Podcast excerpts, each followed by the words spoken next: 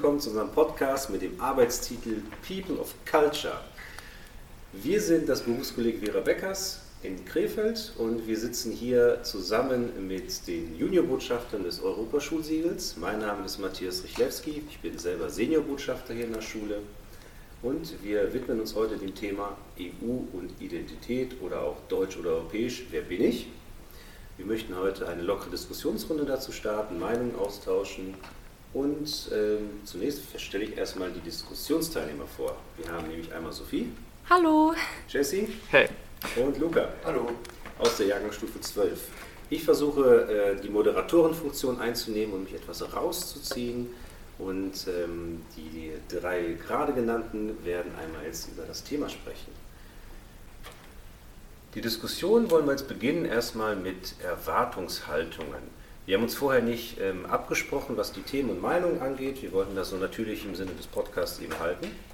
Und daher meine erste Frage in die Runde und ich fange mal mit Sophie an. Was für Erwartungen hast du an das Thema?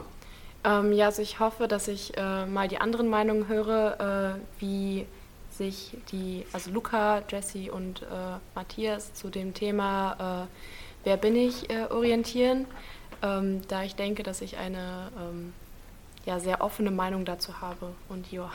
Mhm. Und Jesse? Ich gehe hier auch mit hohen Erwartungen rein, denn ich hoffe auch zu, vielleicht zu lernen, wie andere Menschen darüber denken. Ich finde dieses, dieses Modell vielleicht des Denkens als Staates oder als Kontinent, das ist, daraus kann man vielleicht etwas lernen und besonders jetzt von den anderen Meinungen, wie man sich selbst sieht, als welchem Volk zugehörig, das finde ich schon sehr interessant. Ja. Gut, da sind wir schon direkt fast in der Diskussion drin, aber vorher noch Luca. Ähm, ja, also ich habe die Erwartung halt zu verstehen und zu lernen, halt wie die anderen jetzt äh, ihre Identität oder was, was macht äh, mich aus in Europa zu lernen, also wie ihre eigenen Meinungen darüber sind. Mhm. Dann versuchen wir uns dem Thema jetzt mal zu nähern, indem wir uns vielleicht fragen, fühlen wir uns denn europäisch? Das ist ja so ein sperriger Begriff. Vielleicht kann irgendwer von euch anfangen und sagen, ja, Fühlst du dich europäisch? Ja, also ich würde ja, also zum Beispiel Luca, wenn ich jetzt auf der Straße auf dich zugehen würde und fragen würde, welch, was bist du für ein Mensch, zu welcher Nationalität hingezogen, was würdest du mir antworten, ohne schnell nach? Wenn ich, wenn ich schnell antworten müsste, würde ich jetzt sagen, ich will mich deutsch fühlen. Mhm. Ja, ich, ich denke, ich würde auch gen, genauso handeln, obwohl ich jetzt mit doppelter Staatsbürgerschaft und ich im, immer lieber mich vielleicht, was jetzt auch ein besonderer Fall ist, weil ich, ich würde denken, ich bin kanadisch, aber auf der Straße, ohne nachzudenken, würde ich sagen, ich bin deutsch. Also hat das vielleicht jetzt mit der europäischen Identität, die etwas darüber steht, da würde ich nicht mal dran denken, was irgendwie schade ist. Das ist ja die Frage, das stellt sich ja gar nicht. Ja. Sophie. Ähm, ja, also ich denke, wenn man mich auf der Straße ansprechen würde, würde ich auch Deutsch sagen, einfach weil das auch in den Urkunden drin steht, äh, die ich bekomme vom Staat. Ähm, auf der anderen Seite denke ich, ähm, dass ich mich allgemein nur als Mensch sehe. Also ich würde jetzt nicht unbedingt sagen, ich bin jetzt typisch Deutsche, weil ich irgendwie typisches Verhalten habe. Ähm, ich würde aber auch jetzt nicht sagen können, dass ich Europäer bin, weil ich wüsste nicht, was uns Europäer bzw. Deutsche äh, vielleicht jetzt von Amerika oder äh, Thailand unterscheiden würde, viel, äh, außer vielleicht der Fakt, dass wir in Deutschland eine Versicherung haben, Sozialversicherung, Krankenversicherung, äh, aber das macht mich ja nicht so zum Menschen. Nee, stimmt. Ja, ich, ich finde das auch, vielleicht ist ein Unterschied zwischen wem fühle ich mich zugehörig und was oder was bin ich zugehörig. So, weil Sophie, du meintest ja jetzt, dass du dich als äh, keiner Nationalität, einfach als Mensch sehen würdest, aber auf der Straße sagen würdest, du bist deutsch, weil das eben formal so ist. Könnte man diese formale Identität nicht auch mit vielleicht der europäischen? Könnte man nicht sagen, ich bin Europäer? Ich denke schon, dass man das sagen könnte. Ähm, nur steht halt in meinen Dokumenten, dass ich halt wirklich Nationalität Deutsch bin. Dementsprechend ähm, ja, macht es, also es macht an sich keinen Unterschied, ob ich jetzt sage, ich bin Europäer, ich bin Mensch oder ich bin Deutsch. Ähm, nur halt, äh, wie schon gesagt, in meinen Unterlagen steht wirklich, dass ich von der Nationalität her Deutsch bin und dementsprechend werde ich auch äh, vermutlich auch sagen, dass ich Deutsch bin, weil ich ja, weil ja auch mein Herkunftsland Deutsch, äh, Deutsch ist und ähm, ich ja auch schließlich in Deutschland wohne. Ähm, und ich denke, das Einzige, was uns wirklich alle unterscheidet, ist die Sprache. Äh, obwohl dies ja auch mittlerweile nicht mehr so ein krasses Problem ist, da wir ja auch alle in der Schule Englisch lernen und auch in anderen Ländern wird ja auch Englisch gesprochen. Ähm, zum Beispiel war ich ähm, die letzten Jahre immer in einem Spanien-Austausch dabei und ähm, da gibt es auch eine, zum Beispiel eine bilinguale Schule, wo die äh, Schüler jedes Fach auf Englisch haben, ähm, was ich mir zum Beispiel auch in Deutschland auch gut vorstellen könnte, was vielleicht auch existiert, äh, weiß ich selber nichts von, aber so kann man zum Beispiel auch diesem Fakt äh, entgehen und, und dann uns alle gleich als Menschen machen. Mhm. Lass, lass, uns vielleicht kurz bei der Frage bleiben, was denn Identität überhaupt ausmacht. Also Sophie hat es gerade schon gesagt, was die jetzt Deutsch ausmacht, in erster Linie sind natürlich die Dokumente. Steht ja drauf, überall, ne? auf, auf, dem Führerschein, auf dem Pass und ähnliches, ähnlichen Dokumenten, dass man die Staatsangehörigkeit in dem Fall Deutsch hat, wenn man jetzt nicht vielleicht noch Doppelt hat. Und die Frage ist, reicht das schon als Identifikation? Kann man das beliebig austauschen, wie Jesse vorgeschlagen hat, mit Deutsch statt, ähm, als europäisch statt Deutsch? Und Womit identifiziert ihr euch? Was macht euch denn aus? Wo fühlt ihr euch heimisch, könnte man vielleicht sagen? Identität hat ja was mit Heimat zu tun. Ich glaube, wenn ich jetzt sagen würde, ich fühle mich heimisch fühle, würde ich einfach sagen Bayern, weil ich halt mhm. da auch sehr hinfahre und ich mag das Essen dort, ich mag die Leute dort, mhm. ich mag die Region. Ähm, da würde ich mir jetzt als erstes einfallen, wo ich mich heimisch fühle. Ja, genau. Aber ich würde auch sagen, in Krefeld, weil dort meine Familie ist, meine Freunde. Also es sind halt verschiedene Dinge wo, äh, wo ich, wovon jetzt abhängt, wo ich mich heimisch fühle. Mhm. Ich würde jetzt Krefeld sagen, aber auch Bayern. Ja, sowas wie Sozialisation. Wo ist man aufgewachsen? Wo wurde man irgendwie geprägt? Das wäre dann jetzt bei dir eben Bayern. Und wo, wo wohne ich? Wo bin ich wohnhaft? Wo kenne ich die Umgebung, die Leute? Das wird dann Krefeld. Genau. Das sind ja zwei ja, identitätsstiftende Dinge. Ja, vielleicht gibt es ja auch nicht nur eine Identität, wie mhm. Luca meinte ja, er ist Krefelder, aber auch Deutscher, aber auch Europäer vielleicht. Und Bayer. Und Bayer. Die will ich vergessen. Vielleicht muss jeder Mensch das für sich selber finden und vielleicht ist dieser Begriff einer Identität ein bisschen, vielleicht zeigt das ein bisschen die falsche Richtung. Mhm. Vielleicht ist dieser Begriff an sich vielleicht auch nicht mehr so zukunftsfähig, weil ich denke, dass so nationalistisches Denken eher der Vergangenheit angehört. Und ich glaube, dass besonders die Jugend heute viel weniger in einer Identität denkt. Finde ich beruhigend, dass du das so sagst. Das Statement des Nationalstaatsdenken ist jetzt hiermit abgeschafft. Das macht mir Hoffnung, dass das ja. eure Generation so sieht. Sophie, wie, was denkst du darüber? Ich denke tatsächlich, für mich selber kann mich, also ist meine Identität nicht von einem Land abhängig, sondern ich bilde meine Identität ähm, durch mein Verhalten, wie ich erzogen worden bin.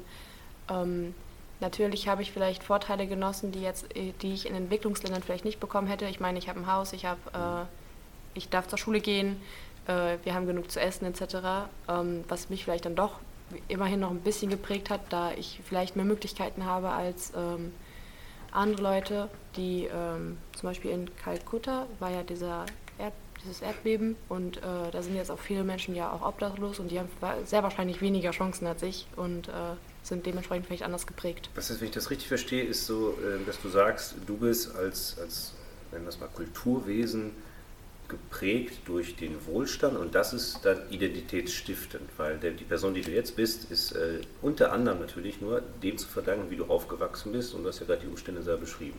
Das ja. ist erstmal das, das Zentrale deiner Identität. Ja, würde ich schon sagen. Mhm. Okay. Wie sehen die anderen das?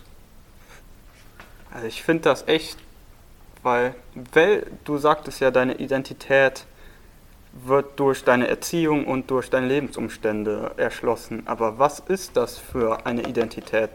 Was bist du denn dann, wenn du durch dein Leben geprägt wirst? Ich denke, das sind typische Verhaltensmuster, die ich äh, in verschiedenen Situationen äh, benutzen werde. Dementsprechend, ähm, ja, zum Beispiel, dass ich in einer bestimmten Situation immer gleich reagieren würde, weil ich einfach vielleicht so erzogen worden bin. Ähm, beziehungsweise ich auch so geprägt worden bin. Zum Beispiel, wenn ich äh, immer eine 5 in Englisch hatte, ähm, versuche ich, also bin ich schon glücklich, eine 3 zu haben. Äh, und ja. Aber wenn du dich jetzt mit identifiziert mit Wohlstand, Haus, Erziehung, sind das nicht Identifikationsfaktoren, die dich europäisch machen? Weil das allen Europäern eigentlich gleich ist und macht das dich dann nicht Europäer, weil zum Beispiel Menschen in Asien oder Afrika diese Lebensumstände vielleicht jetzt nicht so haben? Also ich würde jetzt nicht sagen, dass nur wir Europäer ein Haus, Essen etc. haben, ähm, weil ich meine, es ist natürlich auch möglich, dass man zum Beispiel auf den Philippinen, also das ist zum Beispiel jetzt ein gutes, also ich denke, es ist ein gutes Beispiel dafür, da gibt es ja sowohl äh, Reiche, die dann auch äh, abgeschlossen wohnen und äh, auch genug Essen, Geld etc. haben. Und äh, fährt man aber drei Meter weiter, sieht man die ganzen Slums äh, mit den ganzen ähm, Blechwellenhäuser und die Menschen, die dann wirklich um ihr Überleben kämpfen.